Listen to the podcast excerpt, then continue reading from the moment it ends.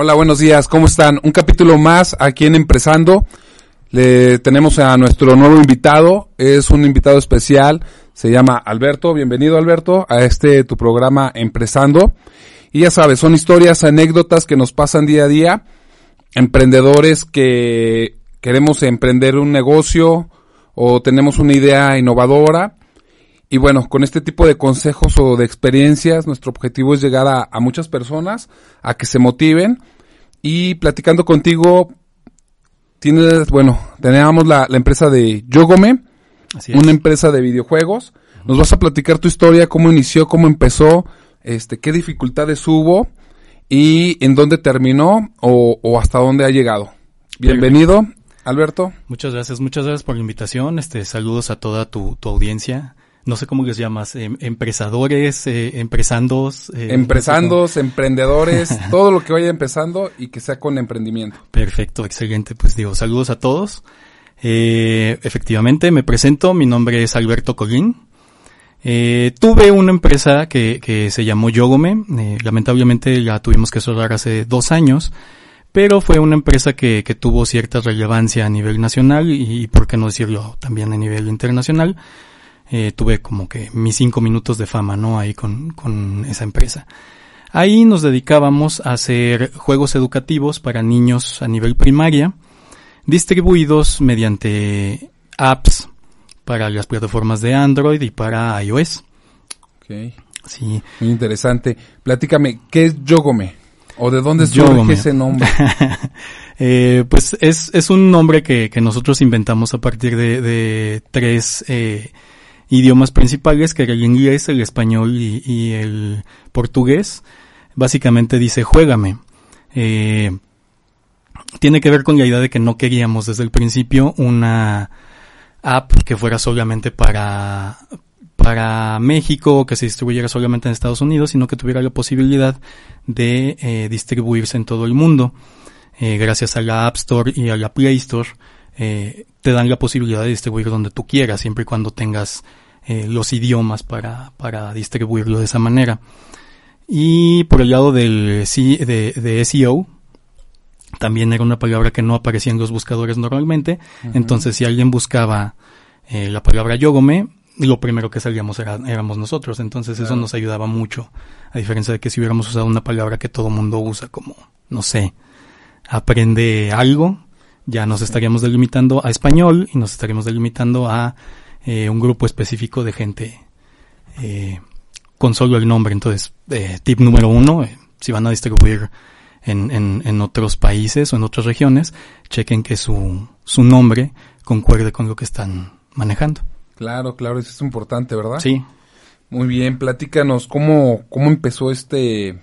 Claro que sí. Esta, esta empresa. Ok. Eh, bueno, yo soy diseñador gráfico por profesión, pero pues también soy animador, ilustrador digital, artista en 3D, un poco me meto a la programación, no, no soy un experto, pero entiendo bastante. Y pues soy emprendedor. Y de corazón pues soy gamer. Siempre me han gustado los videojuegos desde chiquito. Claro. Creo que por ahí iba la, la idea de, de, aplicar todo eso que ya sabía y lo que a mí me gustaba, lo que yo tenía como pasión, en algo que fuera un, un producto que pudiéramos venderle a la gente y que aportara eh, eh, hacia un problema social que es como la educación en general.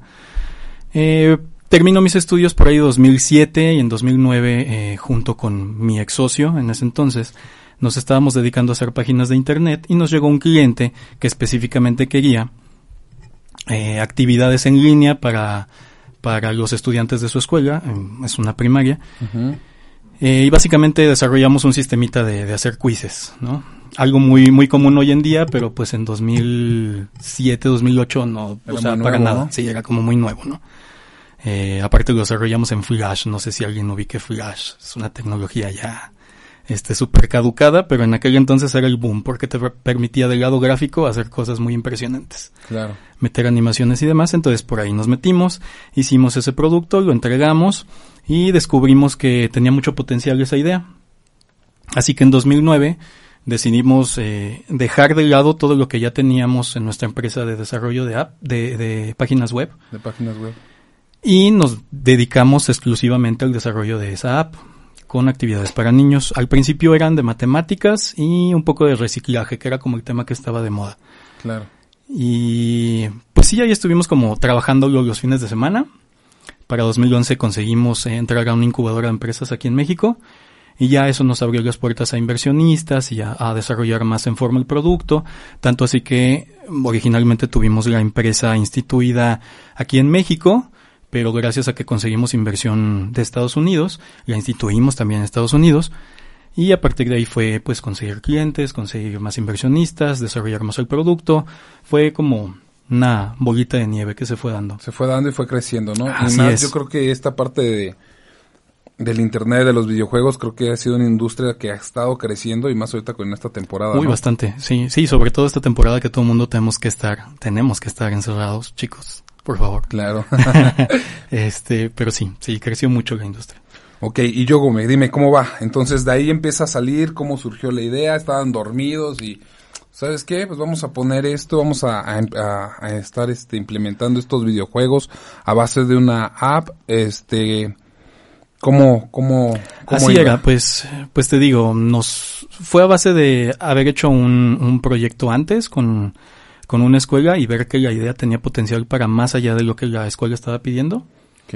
Entonces decidimos ir- irlo desarrollando nosotros con las ideas, las ideas que nosotros teníamos en ese momento que iban a funcionar. Eventualmente, pues ya contactamos, eh, pues tanto a nuestro target, que eran los niños, Sí, claro. como a los papás de ellos para ver qué necesidades tenían. Y cuáles eran sus gustos y todo, ¿no? Ah, eso es un punto muy interesante, el, el estar siempre en contacto con tus, con tus clientes, Clientes. con tu target. Eso es sumamente importante. Ese es otro consejo que les doy aquí a, a tus, a tus empresadores, eh, empresandos. este, descubrimos que teníamos dos tipos de clientes. Teníamos el usuario final, que era el niño, pero teníamos O sea, el cliente, cliente, que era el que iba a pagar, ¿no? que era el que iba a pagar. dinero. Ajá, y los dos tenían necesidades diferentes. Claro. El niño quiere divertirse, quiere jugar. Y si dentro del juego le puedes meter algo de educación, ni se va a dar por enterado que, Sí, que está, claro, aprendiendo. está Y lo aprendiendo. va a estar haciendo con, con todas las ganas del mundo. Pero por el otro lado le tienes El que... papá que quiere que aprenda y no que quiere que juegue. No quiere que juegue, pero quiere que le demuestres que está aprendiendo con lo que, con lo que él está haciendo acá. Entonces, mientras los niños resolvían ejercicios, íbamos recopilando toda esa información de, de- de calificaciones y demás Claro. y se las reportábamos al papá en, en, pues en unas hojas ahí muy específicas de reporte por materia, por por este edad y, y- y específicamente por eh, por horas que le dedicaba a, a la app o por minutos que le dedicaba a la app y pues ahí los papás estaban convencidos Contentos de que y que está sí aprendiendo. funcionando. Entonces Ajá. tienes dos clientes difíciles, ¿verdad? Los niños que los tienes que captar en el juego, que sea divertido, y al papá diciéndole que está aprendiendo a base de un juego. Porque de repente como que las generaciones son, son algo complicadas porque están acostumbradas a ciertas cosas. ¿no? Claro, sí. Cada generación, este, los millennials, generación Z, tienen diferentes conceptos de cómo ver el mundo. Entonces, yo creo que ahí estabas trabajando con dos generaciones Sí. y los tenías que tener contentos para que pudieran comprar tu producto, tu servicio. Sí, así era. Este, eventualmente tuvimos validaciones por parte de universidades importantes como fue en Estados Unidos Yale. Este, y eso también nos abrió muchas puertas para demostrar que el producto sí estaba funcionando. Estaba funcionando. Entonces ya con esta validación pues ya tenías a los papás contentos y por el lado de los niños pues sí era más como eh, la experiencia que yo tenía del lado de diseño, del lado de, la- de la ilustración, la creación de personajes, hacer animaciones y todo eso. Y conseguimos un equipo bastante, bastante bueno eh, a nivel México de animadores y demás. Entonces el producto pues era bastante atractivo para los niños. Al principio fue difícil, ya sabes, la familia, los amigos. Ay, sí. este, Es todo un tema. Sabes que no estás ganando dinero y, y estás invirtiendo mucho tiempo, pero es una pasión, se te va el tiempo volando. Pero al principio que te decían, hombre, estás loco, ¿quién va a querer aprender con videojuegos? No, deja la escuela como es y como se enseñan los libros, las tablas tema. de multiplicar. Sí, ¿Chocaste un poquito con todo eso? Platícanos, ¿cómo te fue con Eh. esa parte? Porque creo que a todos nos pasa cuando em- empezamos un negocio. Sí, que nos están diciendo, no, estás perdiendo el dinero, estás perdiendo el tiempo. Platícanos, ¿qué Sí. fue lo que te pasó?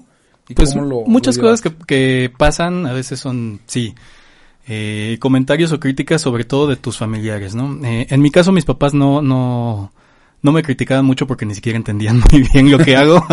claro, ya Ahí me se explicaba, ajá, y sí, no, pues hace monitos y con eso educa a los niños, ¿verdad? Pero no entendían bien todo el trasfondo, ¿no?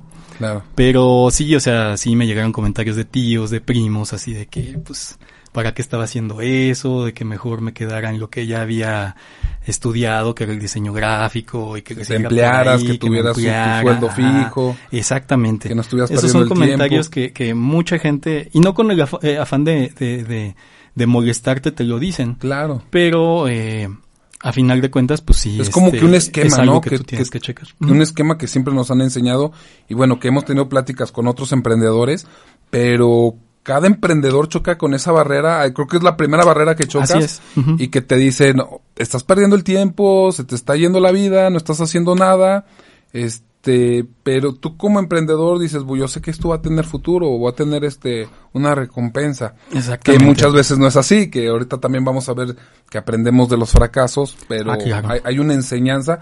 El fracaso lo vemos como una enseñanza más y que tú tengas la capacidad para saber cómo lo voy a evaluar y de para qué me va a servir.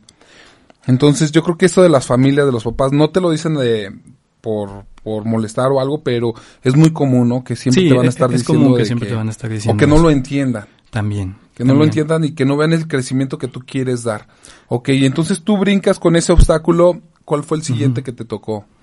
Eh, pues obviamente el pulir bien la idea para poder conseguir eh, clientes que, que la validaran y también en nuestro caso se da mucho en el caso de empresas que se dedican a hacer cosas digitales eh, que entren inversionistas a, apoyar a tu empresa para que crezca más y, así.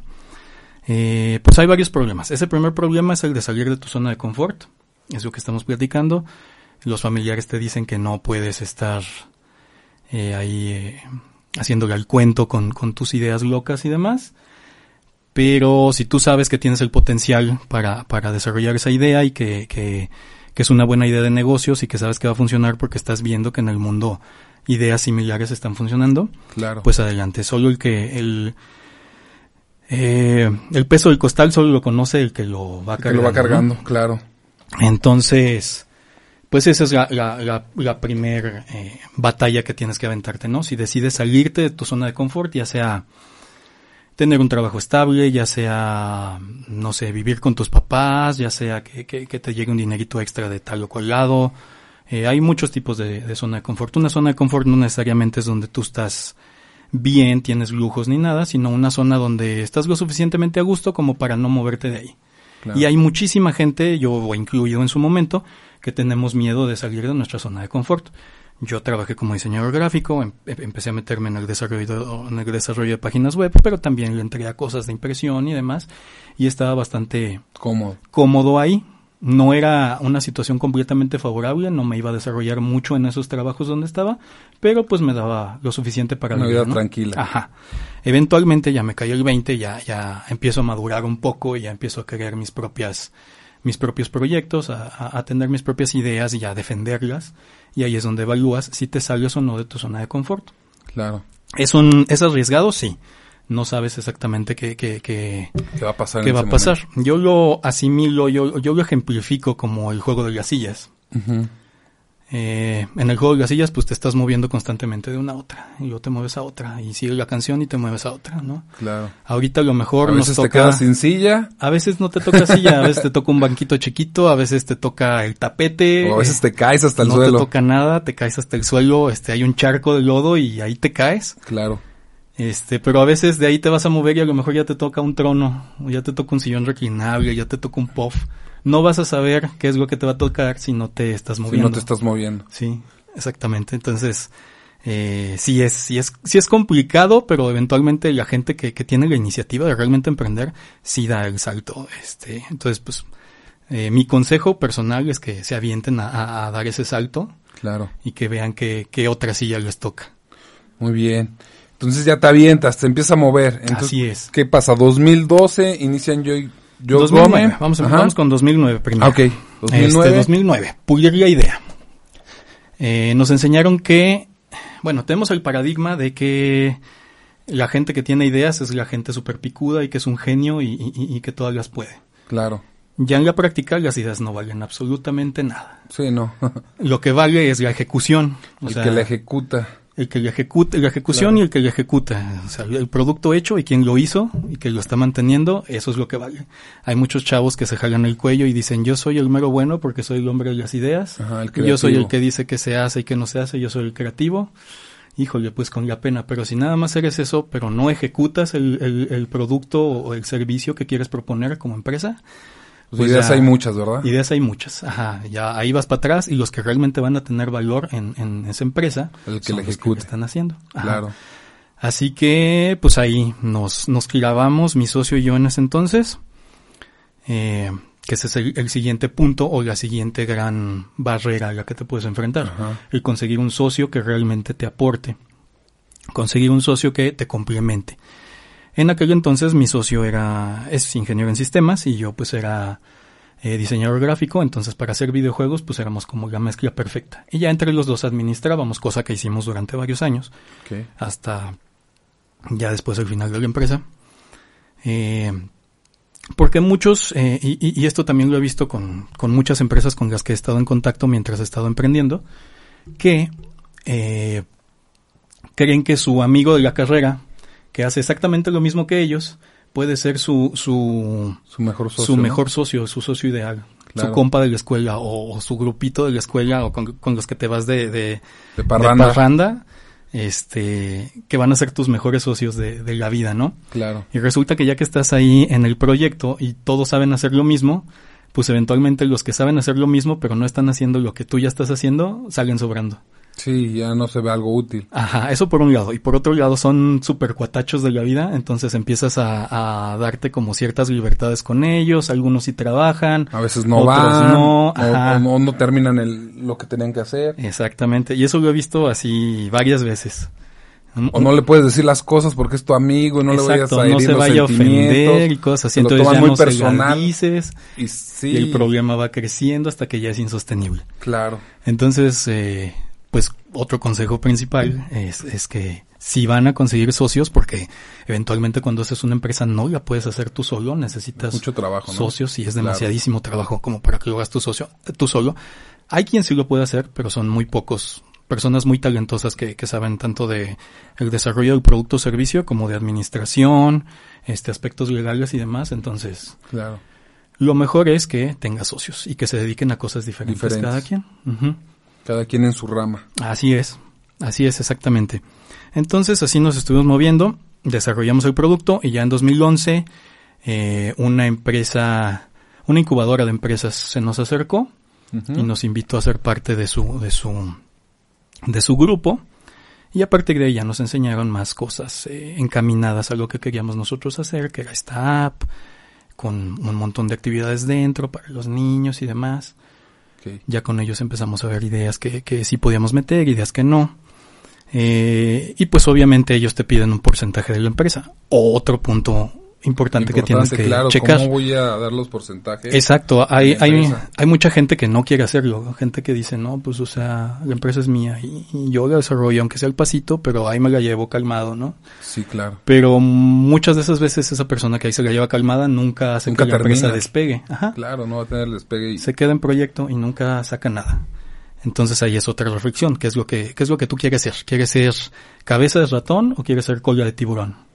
Claro, ¿no? Entonces, tienes que aprender a, soltar un porcentaje de la empresa a cambio de eh, un, una cantidad inicial de efectivo, como capital semilla o algo. ¿Para ti fue fácil soltar un porcentaje de tu empresa? Pues la verdad es que lo Sinceramente, o sea, Tú hace 10 años, sinceramente, tu mentalidad era diferente a la de ahorita. Claro que era diferente, sí. Yo pensaba exactamente así. O sea, no, yo me quedo con mi empresa, yo, yo la puedo hacer yo solo, no hay ningún problema. Estábamos viendo que no llegábamos a ningún lugar así. Y tuvieron que ceder. Tuvimos que ceder un poco, eh, llegaron estas personas. Eh, no le cedimos mucho en, en términos mexicanos, en términos internacionales sí era mucho. Cedimos entre el 15 y el 20% de la empresa a la incubadora. Y ya ellos a cambio eh, nos enseñaron cómo desarrollar el producto ya más en forma. Claro. Y pero estuvo bien, ¿no? Les Estuvo bien. Eh, sí, fue una cubetada de agua fría porque estábamos desarrollando todo, te repito, en Flash. Sí, y aparte estaban como que ahí empezando. Entonces nos movieron de la tecnología que estábamos usando a algo que realmente fuera funcional, porque lo que estábamos haciendo ya iba de salida. este, y nosotros tercos a usar eso. Entonces nos movieron todo, desarrollamos otra vez todo desde cero, eh, vimos el lado de, de cómo hacer negocio con, con, con la app y pues a partir de ahí sí ya empezamos a tener ya más clientes, ya Hubo un despegue, ¿no? Sí se notó mucho la diferencia de el si lo hubiéramos hecho nosotros solos, allá con una asesoría ya profesional, Claro. aunque para eso tuvimos que ceder un poco de, de la empresa. De la empresa, claro. Muy bien. Ahí estamos hablando que ya vamos que en el 2012, 12, 2013. 2012. Ya a partir de ahí empezaron a llegar eh, más inversionistas, tanto ¿Los inversionistas llegaban solos o tenías una persona que te ayudara? Pues gracias a esta incubadora Ajá. eh, nos, nos abrió este su, puertas, su abanico de contactos que ellos tenían y a su vez ellos nos abrían el abanico de contactos de Porque otros. también les- a ellos les beneficiaba, ¿no? Claro, claro o sea, que si les entraban más inversionistas, a ellos este 10 o 15 que tenían de porcentaje, pues les iba a caer obviamente más. Exactamente. Y crecía más la empresa. Sí, Entonces, así iba, iba por buen íbamos camino. creciendo los dos, o sea, era un ganar-ganar para todos. Así ok. que, Estamos hablando que para el 2013 iba bien la empresa, iba creciendo. 2015, ¿cómo te fue ese año? eh, pues desde 2014 decidimos eh, movernos unas oficinas en, en Ciudad de México. Empiezan a crecer. Empezamos a crecer y empezamos a contratar Fue gente. difícil para el 2014 cuando vas creciendo porque obviamente la chamba es más. Es difícil no solo por el lado de, de, de, de- de que, bueno, sí es difícil de llegar. Eh, es uno de los problemas a los que nos hemos enfrentado. Eh, si quieres ahorita hablamos específicamente de eso. Claro. Pero también es difícil empezar a, a contactar empleados potenciales que realmente tengan las habilidades específicas para lo que tú estás haciendo. Claro, Entonces, ¿quién hacía las que- entrevistas? ¿Las hacías tú, tu los socio? dos. Dependiendo de, de la disciplina, por ejemplo, las de programación, eh, las hacía mi ex socio. Lo que tenía que ver con, con diseño, para, tanto para la empresa como ilustración para dentro de, de la app. Esas las hacía yo en específico. Entonces, en ese momento sí estaba muy actualizado de, de- de todo lo que tenía que ver con diseño y animación y demás. Este, entonces yo hacía las entrevistas específicamente y tienes que crearte tu perfil de lo que quieres que haga esa persona en específico, en qué quieres que te ayude, en qué sabes que no va a poder y ahí tú le vas a tener que echar la mano o eh, cuánto tiempo vas a tener que dedicarle a él para instruirlo, para capacitarlo, para que cumpla la función para la que lo estás contratando. Claro. Este, y sí, pues me llegó de todo, o sea, gente que, que te miente en su currículum, Sí. este, que te dice que sabe animar y luego les pones ejercicios de animación y hijo, le van para atrás porque no saben hacer gran cosa, otros que son muchísimo, muy capaces, más capaces que tú, Claro. y ahí pues sí tienes toda la confianza de delegarles muchas más responsabilidades, de que sean jefes de área o cosas por el estilo, porque la persona te está demostrando que se lo merece. Y, y en una parte, en un momento de esos, ¿no te dio miedo así como que dices, oye, estoy haciendo de una idea hasta dónde estoy brincando, hasta la lana que le están metiendo los inversionistas, Ok. y hasta el que dices, "Oh, esto ya va muy rápido, esto, Sí. esto está creciendo, Sí, voy eh, a poder, no voy a poder, voy a defraudar mucha gente, ¿qué pasa? Uy, Hubo claro, un momento, porque yo creo que a todos de repente les da un poquito de miedo, y decir, oye, pues es que esto ya está muy grande y... Sí, sí, sí, sí. ¿Qué es lo que Este, nomás para ponerlo rato? en contexto, Sí. digo, en 2015 éramos como tal vez 20, 30 empleados a lo mucho. Y así nos mantuvimos eh, por un por un tiempo. Ya para el cierre de la empresa, para 2018 éramos cerca de 180 empleados divididos en tres oficinas, una aquí en San Luis, Claro. una en la de aquí de San Luis la, la dirigía yo, la de DF que la dirigía mi ex socio y otra oficina en Estados Unidos precisamente por la validación de educación que necesitábamos, Sí. que se necesitaba principalmente de una de una universidad de Estados Unidos, entonces el equipo de educación estaba en Estados Unidos. Pero sí, ya al final 180 gentes es, es Sí, son demasiado. pagos, sueldos, Los sueldos. Sí, Eso ya. te lo llevaba un contador. Claro, ¿cómo sí, teníamos, teníamos, no, ¿Cómo no, no. llevabas? Ya a ese punto ya teníamos contadores, ya teníamos gente de administración, ya teníamos gente dedicada a, a, a, a checar todo lo que necesitaba la oficina en cuanto a mobiliario, en cuanto a el internet o cosas así. Ya son cosas que tú solo no, no puedes Que no estar puedes checando. controlar, claro. Ajá. Este, y ya eh, en ese punto mi, mi ex socio se dedicó a las ventas y al crecimiento de la empresa y yo me dediqué específicamente a desarrollar el producto Claro. este, con, con los equipos de animadores, con programadores y demás, a desarrollar cómo, cómo se estaba entregando el producto hacia el cliente. Ese es también un punto muy interesante para desarrollar un producto o servicio efectivo. Tienes que estar en contacto constante con, con tus clientes. en nuestro caso, pues al principio era así de que, ay, pues tengo un primito, ¿no? Pues préstamelo para, para enseñarle lo que estoy haciendo. Si te gustan estos monitos, estos no te gustan, bueno, pues apuntar todo y, y, hacerlo. Claro, ver los gustos, ¿no? Sí, y eso es también este un poquito fuerte porque hay veces que como emprendedor te casas con una idea. Y ya crees que esa, que el te gusta, le va a gustar a todo mundo. Exactamente, crees que esa es la buena y que va a funcionar y no. y los niños son muy, eh, son muy divertidos porque son muy directos y son muy, son muy sinceros y son muy honestos. Entonces, si no les gusta algo, ya, en ese seguro que te lo avientan, te, te lo dicen inmediatamente, o si la app en sí no te no les gustó, es tan sencillo como, como presionar el botón de, de, de, de del de home del teléfono y ponerse a jugar otra cosa, no sé. Claro. Los pierdes. sí, los pierdes. Se ponen a jugar cualquier otra cosa y ya. Ahí te dejaron en el olvido. Entonces, eventualmente hicimos focus groups con un grupo determinado de niños. En nuestras redes sociales este, decíamos, oigan, va a haber un focus group tal día, ¿no? Entonces, si alguien tiene un niño que quiera ser nuestro beta tester de tal o cual cosa, un beta tester es, un, es alguien que prueba tu producto cuando ya está a punto de salir, pero que todavía puede tener errores. Claro.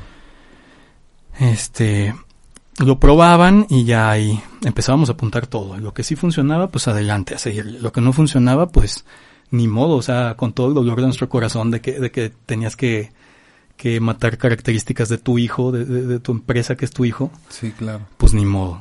O sea, a borrarle y hacer otra cosa. No, no hay de otra.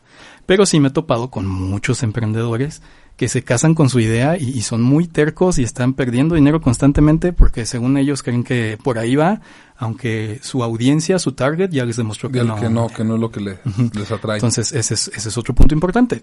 Pues, o sea, hay que ceder, ¿no? Estén en, constante comunicación con sus, clientes. precisamente para que si hay ideas que no son buenas, cedas. Claro. Entonces estamos hablando que ya 2000, ¿qué te gusta? 17. 17, ajá. Iba bien la empresa. ¿Qué pasa 2018? Entre 2017 y 2018, hasta donde yo tengo entendido, posiblemente antes, eh, mi socio empieza a hacer malos manejos con el dinero de la empresa. Los inversionistas lo cachan. Eh, se hace una investigación y todo. Eh, me estaban incriminando a mí también, pero pues ahí investigaron y descubrieron que pues yo no tenía nada que ver en eso. Pero a pesar de que me fui ahí a DF unas varias semanas para como intentar demostrar que la empresa tenía potencial y todo. Claro, que todavía podía seguir, ¿verdad? Sí, que todavía podía seguir, pues los inversionistas decidieron eh, darla, eh, declararla en quiebra y pues llevarse toda la inversión que ellos ya tenían a otro lado. A otro lado. Y ahí es donde termina ahí termina la historia de, de, de Yogome. De Yogome. Pero sí tuvo cierta relevancia. Al final, sobre todo en ese año ya estábamos teniendo... muy bien, ¿no? O sea, ¿qué hubiera pasado si no hubiera el mm. socio, este, no hubiera... Pues yo creo que este año hubiera sido el año de la empresa, porque como todo es digital... Pues sí, mucho Tú estudias por arriba, estudias como Facebook, este, gastando los millones ahí. Gastando los millones bien para No estudiábamos ahorita aquí, ¿verdad? Sí. Pero bueno, las cosas pues creo que, estaríamos aquí, es un honor estar este, aquí. Las cosas pasan por algo eh, te llevas ahí muy buena experiencia. Claro, de todo se aprende. una empresa que iba despegando. Eh, como fíjate, un, un mal manejo, no tener bien la visión, o por poquito perdieron bastante, como es eso, este hubiera sido un gran año, sí, sí, a lo mejor hubiera triplicado, no sé, hubiera estado, hubieran hecho todo un monstruo, pero a lo mejor hay, los, las personas no, no se quieren esperar. Sí. No quieren esperar, quieren ver el dinero rápido, quieren ver el dinero fácil y, y lleva cierto tiempo. A lo mejor hubiera esperado uno o dos años más y, y tu socio ahorita estuviera riéndose de, de, sus acciones. A lo mejor, a lo mejor sí. O sea, había muchos proyectos ahí en puerta. O sea, teníamos ya eh, un proyecto con una televisora nacional. Teníamos un par de proyectos con, con parques temáticos allá en DF. Y así varias, varias cosas que ya estábamos empezando a desarrollar. Ya estábamos a punto, a punto de lanzar el producto en China. Bueno, no, no les mencioné. Distribuíamos el producto en Estados Unidos, México, mm, gran parte de Latinoamérica.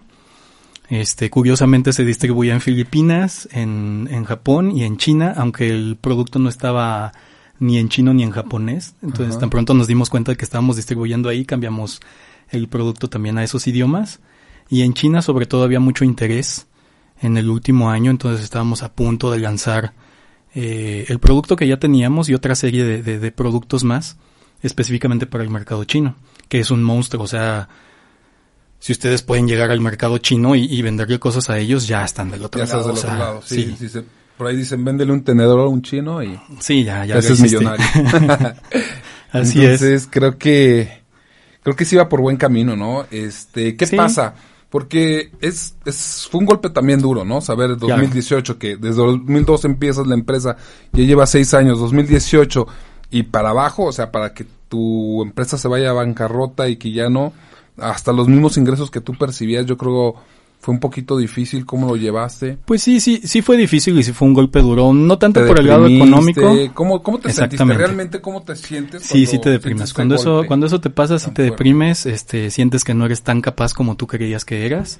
Claro. Ya luego la misma gente te, te, a mí me brindaron mucho apoyo los, los, los colegas, los empleados, este, y, y, eso me dio otra vez como ganas de, de volver a emprender algo. Eh, pero sí es un golpe duro. Económicamente no lo fue tanto, yo tenía, este, afortunadamente dinero ahorrado para ese entonces, eh, pero por el lado anímico y por el lado psicológico sí te pega mucho, entonces sí necesitas mucho el, apoyo de la gente que te rodea como para volver a agarrar fuerzas y volver a lanzarte con, con alguna otra cosa. Ahorita estoy en ese proceso como de actualizarme porque me desactualicé mucho en, en, el periodo de que estuvo la empresa y que estuve delegando mucho la parte que yo hacía a otros artistas para yo eh, ser como un gerente de todos ellos. Claro. Eh, me desactualicé mucho, entonces este año para mí ha sido de, de, de estar actualizándome. Eh, y pues sí, sí, sí te ayuda mucho el que tus seres queridos te, te eh, sigan creyendo en ti, sigan echándote porras y todo eso, sí influye mucho. Pero sí es un golpe muy, muy duro. Claro. ¿Qué nos espera para el 2021? Platícanos. ¿Qué, ah. ¿Qué sueño tienes? ¿Qué idea? A lo pues mejor un poquito, ¿no? De, de, de qué es lo que si realmente te estás preparando, si vas a seguir en, en, este, haciendo empresas, si vas a volver este, a innovar, a renovarte. O ya piensas, sabes que ya mejor me quedo haciendo páginas web, hago algunos diseños y me llevo una vida tranquila. De repente hago. ¿Qué pasa? ¿Pasa por tu mente? Porque yo creo que a todos nos pasa. De repente dices, pues bueno, sabes que ya mejor. Todo después de un fracaso. Ajá, dices, mejor ya me voy a, como habías mencionado, la forma de confort. ya, y, dices, ya para qué estoy perdiendo, pues son seis años de tu vida, ¿no? A fin de cuentas, seis años de tu vida. Este, hubo dinero que estuviste perdiendo también. Pero creo que te llevas muy buena enseñanza y que con esa enseñanza vas a poder crecer mucho más en el siguiente proyecto. Sí, yo creo que eso es lo importante, aprender de los errores para que sean más experiencia que solo un error cometido. Y pues sí, eh, efectivamente el año que entra deseo eh, volver a instituir una empresa, desarrollar, desarrollar este videojuegos o, software en general. Eh, y para eso es para lo que me estoy preparando durante este año. Mm, sí, ya he estado como pensando en, en, por dónde le voy a dar, a qué personas voy a invitar. Claro. Este, si se llega a dar el caso, esperemos, eh, empezar a contactar inversionistas y a qué tipo de inversionistas eh, contactar. Claro, para, no cometer los errores que Y no cometer los errores que ya había cometido, exactamente. Muy bien, no, pues yo creo que tienes todo el futuro por delante. Muchas gracias. Este, Opino lo mismo de aquí de ustedes. Este. Gracias, gracias. Estamos aquí a, este, escuchando las historias, aprendiendo de ustedes. Cada historia es diferente, cada historia nos deja bastante, eh, nos dan mucho ánimo porque a veces hacemos una empresa o tenemos una idea innovadora y, y nos damos cuenta que, que sí se puede hacer, ¿no? Que no perdemos nada. Sí se puede hacer. Que este, a base, a veces empiezan en una cochera, empiezan en una pequeña oficina y ya de repente se hace un monstruo, como te lo acabas de platicar, créeme que nos abres bastante el panorama, los, decir, o sea, tuve inversionistas desde Estados Unidos, lo estábamos mandando hasta Japón, estábamos haciendo muchas cosas, este, tenía las oficinas en el DF, en Monterrey, aquí en San Luis, entonces, ¿cómo, eh, si empezaste tú con tu socio nada más, empezando una necesidad, este, viendo que, que podían educar a base de juegos, Sí, y yo creo que la industria de videojuegos está creciendo bastante y más este año creció mucho más. Entonces, creo que para todas las personas que, que se dedican a esto, que han estudiado, que tienen pasión por, por lo que es los videojuegos, lo que es el internet, yo creo que va a haber un, panorama grandísimo, grandísimo. Y más que ahorita ya también las escuelas se dieron cuenta que, que las trabajos en computadora, en línea y todo eso, yo creo que había sido un punto muy importante porque los niños ahorita es difícil mantener un niño en una computadora. Bastante. Entonces yo, creo que una animación, un, un, juego o algo donde lo que habías platicado, que te deje algo de enseñanza, yo creo que ha funcionado bastante en esta, en esta, en estos tiempos. Sí, concuerdo, concuerdo completamente. pues sí, ni modo, las cosas no se dieron, pero sí hubiera sido un muy buen año para la empresa este. Claro. Sí, sí, sí. Bueno, pero las cosas pasan por algo. Pues este, seguimos adelante. Algo que los quieras dejar para los emprendedores, algún mensaje. Ok.